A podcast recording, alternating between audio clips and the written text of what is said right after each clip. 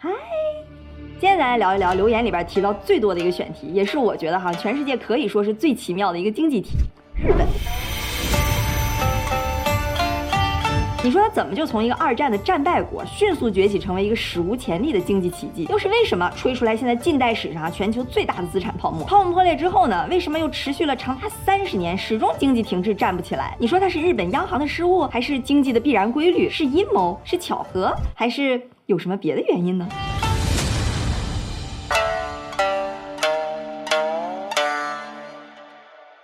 还是老规矩啊，我先声明一下，我估计啊，关于日本经济泡沫，大家可能或多或少都听过一点，就各种不同角度的分析，就感觉哎，我好像明白了，但是又不是特别清楚。所以今天呢，就也想帮大家一起来梳理一下哈，我还是挑我觉得最重要的主干部分，就想从经济学的角度，咱把它讲清楚。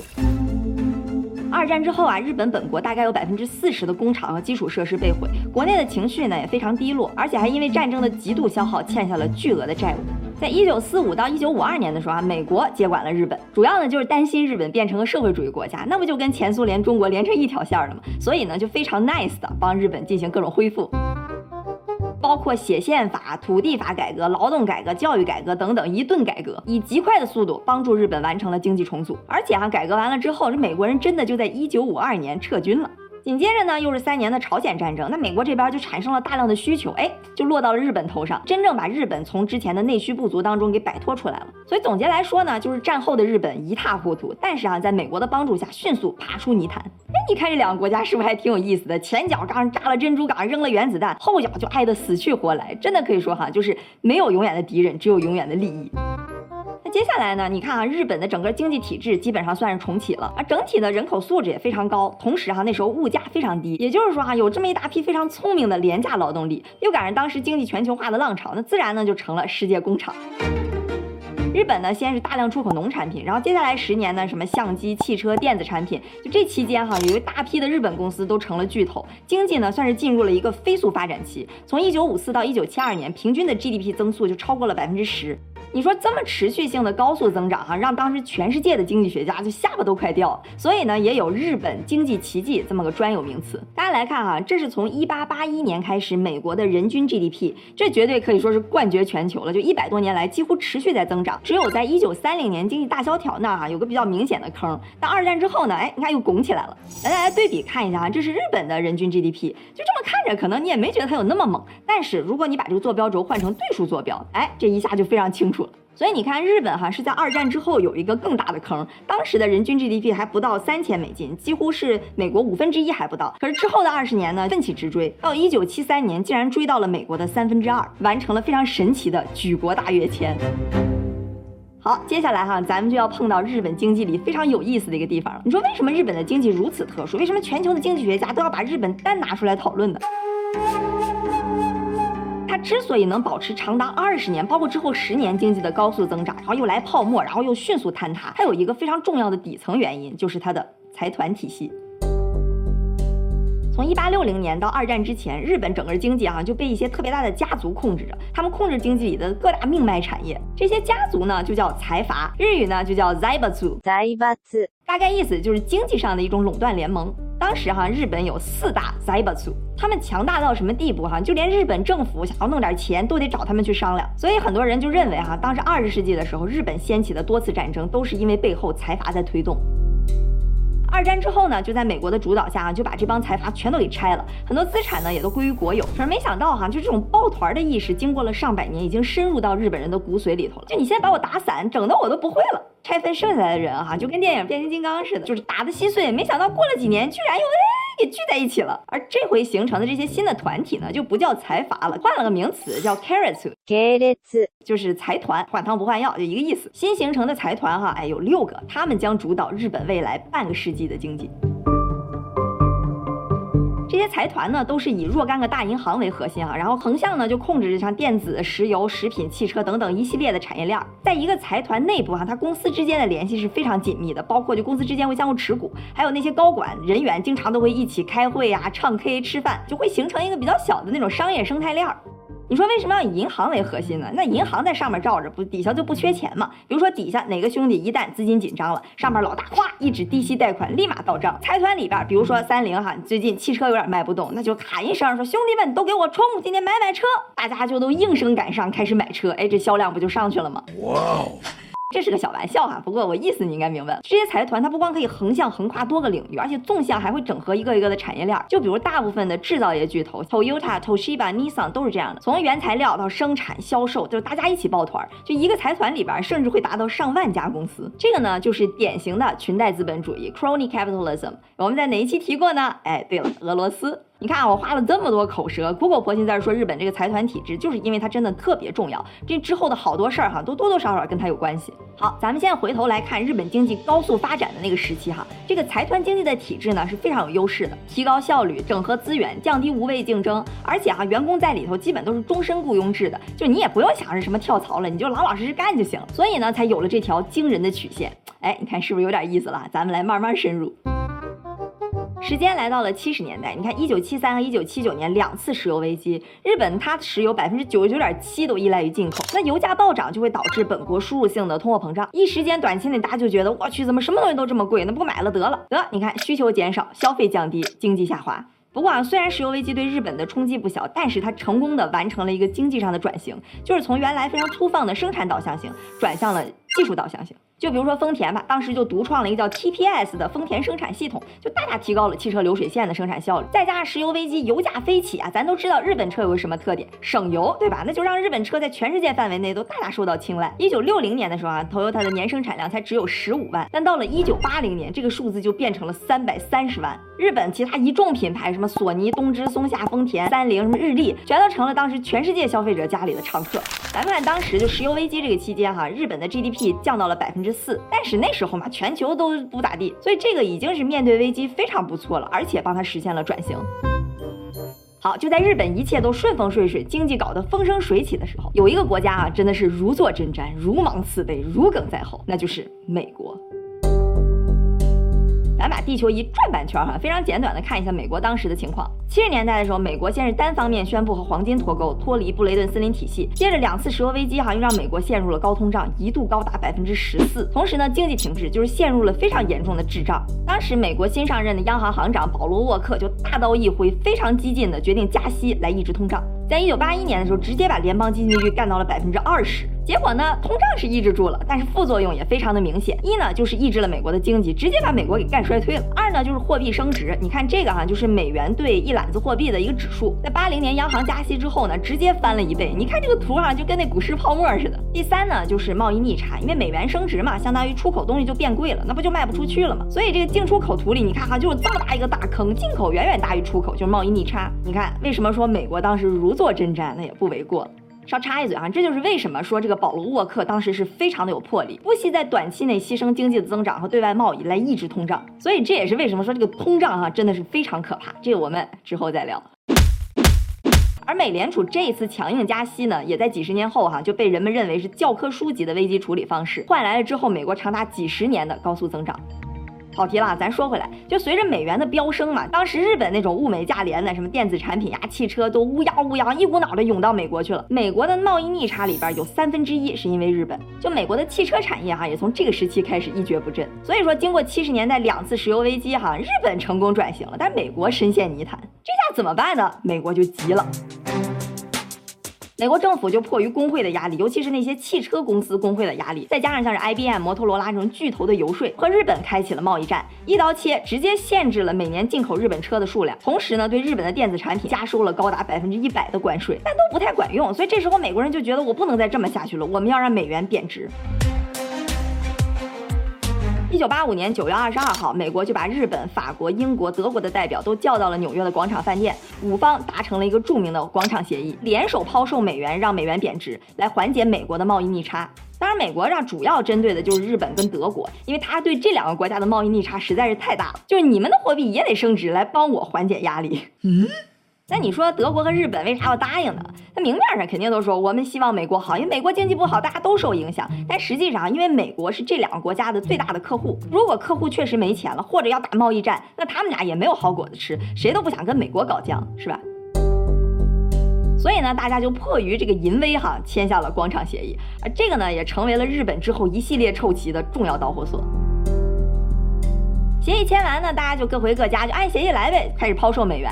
果不其然哈，美元就像刚刚我们图里看到的那样，开始迅速回落，这就苦了日元了。日元这边就哐哐哐开始往上飙，美元对日元哈，在一年之内几乎翻倍，从一美元能兑换两百五十日元，一下涨到一美元只能兑换一百三十日元。也就是说哈，美国要是进口日本的车啊、电子产品，这价格就翻了一倍，那谁还买呀，对吧？这个对日本的出口短期来讲肯定是非常大的冲击。所以广场协议紧接着，一九八五年的第四季度，日本就陷入了衰退。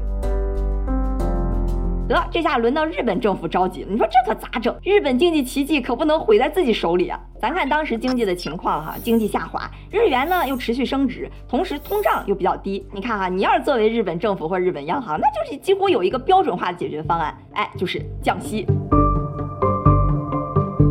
你看降息啊，一方面能刺激经济，另一方面呢又让本国货币有贬值的倾向。本来唯一的问题就是长期可能会导致通货膨胀，但通胀这边呢又不是很高，日本是有这个条件让你降息的。所以日本央行就在一九八六八七年的时候哈，把基准利率从百分之五直接砍到百分之二点五。就很多人诟病说日本央行的降息导致了之后的泡沫。其实就像我们刚刚分析的，它面对日本的那种情况哈，降息其实是个非常标准的应对策略。你看一九八六年央行降息之后哈，经济基本上也恢复了正轨，日元对美元的升值呢也得到了缓缓解，而且国内。呢也没有出现通货膨胀，所以这一波操作其实是非常成功的。但央行的问题是什么呢？就是这个劲儿哈给大了。降息之后，你一直趴在那儿不动，才孕育出了之后那么大一个泡沫。降息之后的事儿哈，咱们先来说个简单粗暴的版本。低利率呢，其实就意味着往市场上去投放流动性，因为借钱变得更容易了嘛，所以大家就开始去大量的贷款，那市场上的钱就变多了，钱多总得有地方流，对吧？那它无非就是两个去处，一个呢就是流到了实体经济，那就会导致通货膨胀；另一个呢就是流到资本市场，那就会导致资产泡沫。而对于日本呢，其实就是后者，钱大量的流入了股市和楼市。于是啊，从八五年到九一年，日本平均商用住房的价格翻了三倍，像东京这种大城市更是到了离谱的程度。你像一九八八年，东京的银座区的房价达到了二十二万美金一平啊，你就可想而知当时那房价得离谱到什么程度。股市这边就更直观了，你就直接看日本的股指。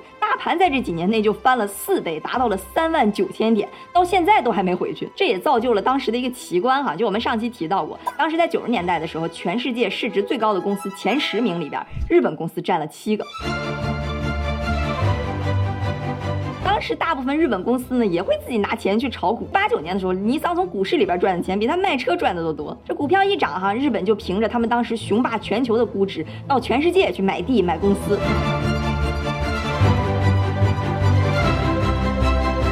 索尼就花了三十四亿买下了哥伦比亚影业，地产公司呢花了十四亿美金买下了美国纽约地标性的建筑，就洛克菲勒那一大片楼。当时那个时期哈，日本整个的风气就是那种非常狂热、非常奢靡、自信心爆棚。但凡有点钱，你就投到股市或者去买房。你买了股票、买了房子呢，就一直在赚钱。所以日本国民就从来没感觉到过赚钱这么容易过。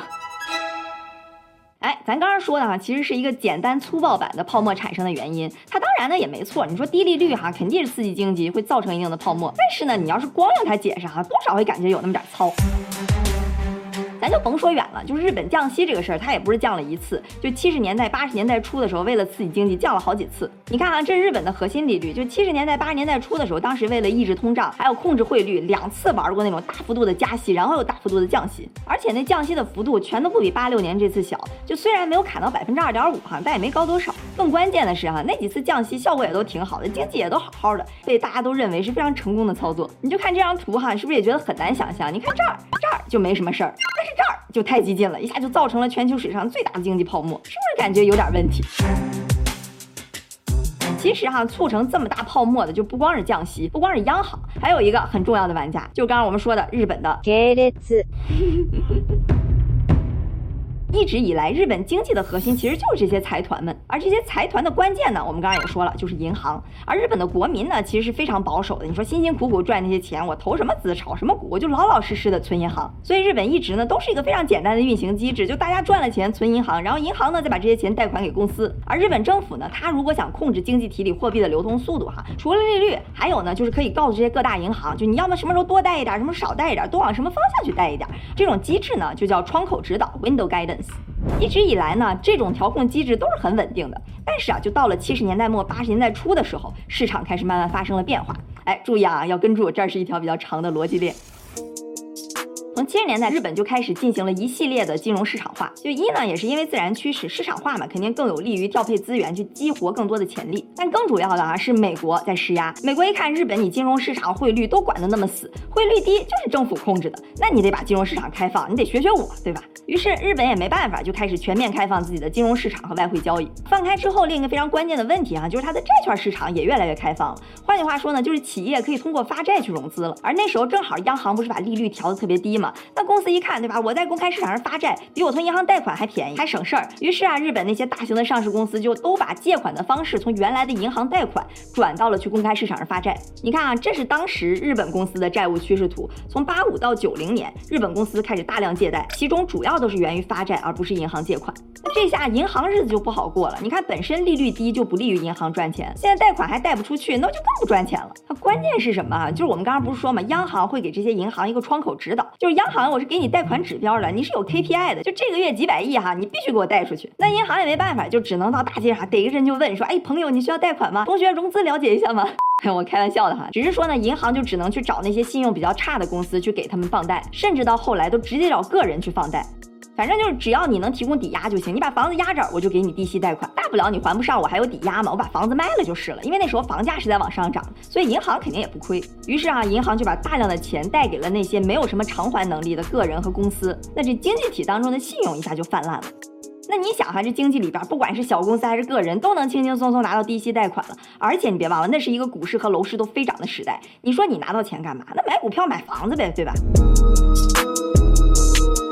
咱来总结一下刚刚这个长而又精彩的逻辑链哈。日本金融改革更市场化了，那公司呢就到市场上去借债，就不找银行了。那银行这边就更难贷款了，所以银行就把钱贷给那些信用不太好的公司和个人，就导致过度放贷，信用过度扩张。那拿到钱的小公司和个人就把这个钱就一起去吹泡沫。而这个链条里边问题最严重的，并不是说大家一起去吹泡泡，而是信用的过度扩张。你说要是大家就疯狂炒股，那还好说；但是如果大家都借钱去疯狂炒股，那问题就非常严重了。而且啊，这些银行不仅仅是通过放贷导致的泡沫，他们自己也有直接的参与。我们刚刚不是说吗？这财团里边的公司之间都是相互持有的。而作为财团的老大，这个银行呢，它也会持有很多公司的股票。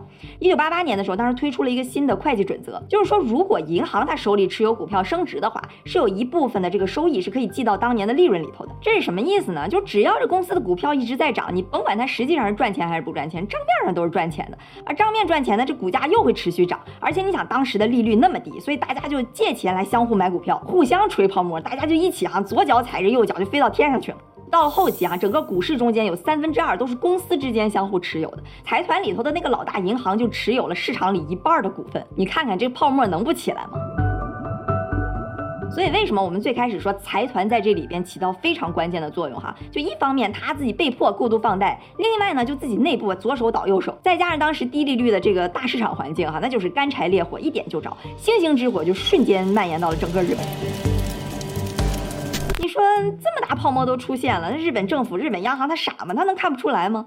哼。其实他们早在一九八七年的时候，哈，就刚刚利率降到百分之二点五的时候，就已经开始觉得会有泡沫的风险了。当时内部就在讨论要不要加息，但据不同渠道说，哈，可能有这么三个原因，他们迟迟没加。第一个呢，就是因为美国不让啊，因为八七年的时候呢，美国这边自己货币刚刚缓过来，所以他就不想再继续贬值了，就和那几个国家再加上加拿大签了一个卢浮宫协议，就跟大家说，哈，哎，咱们大家都把利率控制在低位那么一阵子，就别再加息了。所以啊，日本就一直不敢加息，这是第一个可能哈。第二个原因呢，就是因为当时八七年的时候，美股不是崩盘百分之三十，黑色。星期一嘛，就日本一看吓傻了，所以就不敢加息。第三个原因哈，其实是个传言，就是说日本内部的大藏省有点类似于财政部这么个角色吧，他和央行呢就不太对付，他们就搞这种内部的斗争，所以央行呢就迟迟拖着，故意不加息。反正不管什么原因吧，最后的事实呢，就是直到一九八九年的时候，央行这边才下定决心去加息刺破泡沫，而且这一下一加就给来了个狠的，直接从百分之二点五加到百分之六。那流动性突然收紧，反应最快的肯定就是股市了。到八九年十二月的时候，股市就开始蹭蹭往下跌，两年之内从原来的三万九千点一直腰斩到一万七千点。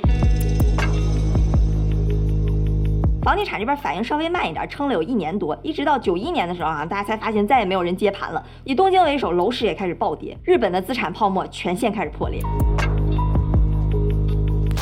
一般人讲到这儿哈，可能这故事就该收尾了，就说哎，你看日本这么大的泡沫破裂了，经济陷入危机，接下来就是失落的三十年。完，你听着这语句倒也很通顺，可是为什么泡沫崩塌就要失落三十年呢？泡沫也多的是，对吧？美国的互联网泡沫，零七年中国的泡沫，但也没见谁就是说失落三十年了。别说三十年，基本一两年之后又活蹦乱跳了。日本九零年破裂的只是资产泡沫，确实让资产泡沫破裂会让很多人倾家荡产，但短期呢，经济是可以去调整。如果说央行政府处理好了，因为经济的那个结构它是不变。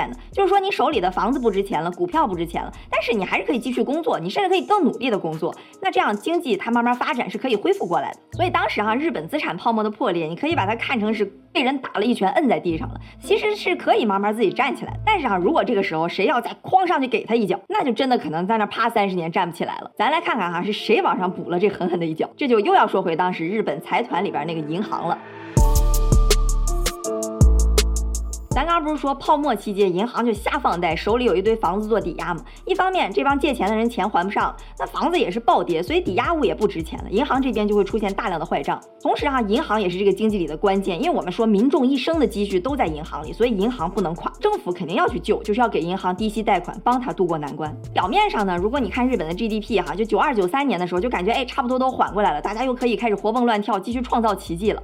但实际上呢，那时候银行的坏账越来越多，而且这财团里头银行。老大哥和，其他公司之间那是要相互扶持的，所以银行这边拿到了借款之后呢，哎，也得去救这帮哥们儿。这里边表现不太好的那些，本来应该被末位淘汰的企业，大家也都得帮他一把。所以呢，这个其实就是财团体制它的两面性。就好的时候，大家都可以拧成一股绳，一起往前冲。但问题呢，就是它船大难掉头。就那些实际上本来撑不下去，但是靠着老大哥的救济款在续命的公司，就被形象的称作僵尸公司 （Zombie Companies）。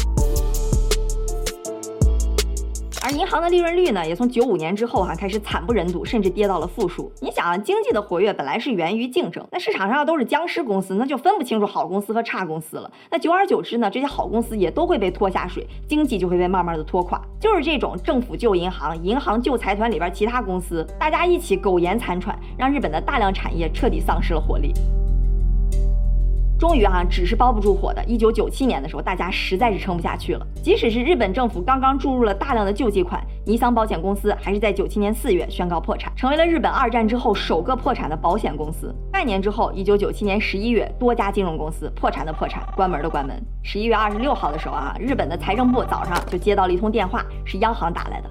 就说，恭喜你啊，财政部呀！喂，财政部啊，今天早上有大量的群众在多家银行面前排队要取钱，我们的银行系统可能面临挤兑的风险。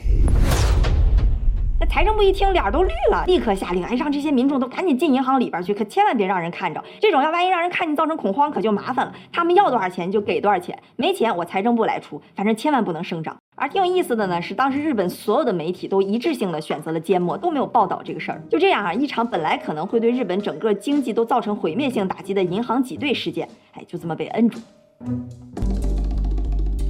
当然，这就是个小插曲了哈，大势肯定还是要走向崩塌的。就是这种默默的融化，它其实比之前的泡沫更可怕、更深层。日本很多家金融公司都因为坏账实在是绷不住了，很多银行啊公司就算接受了救济款，也都无济于事，被迫清算或者是合并到其他公司里边。财政部和央行也都开始强硬的救市，这回就完全是实体经济的崩塌。就此，日本的金融危机全面爆发。日本的股市在泡沫破裂之后，又持续了长达十年的下跌，到二零零三年的时候，已经八千点了，那可是从三万九千点跌到八千点，还不到原来的四分之一。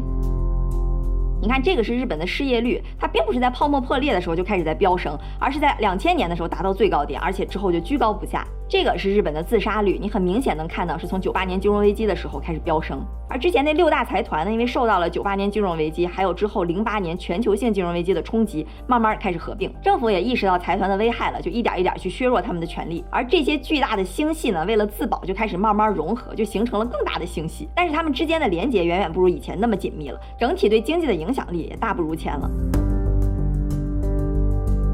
就在这种经济和社会环境下啊，日本就出现了大量的 hikikomori，hikikomori 叫隐蔽青年，就有点类似于社交退缩症，就他们不想跟任何人社交，想跟社会脱离关系，就把自己困在家里。据估计哈，日本大概有七十万的隐蔽青年想完全跟社会脱离关系，而现在在日本患有自闭症的人甚至可能会超过一百五十万。日本呢，又因为内需不足，还有老龄化的问题，陷入了通货紧缩。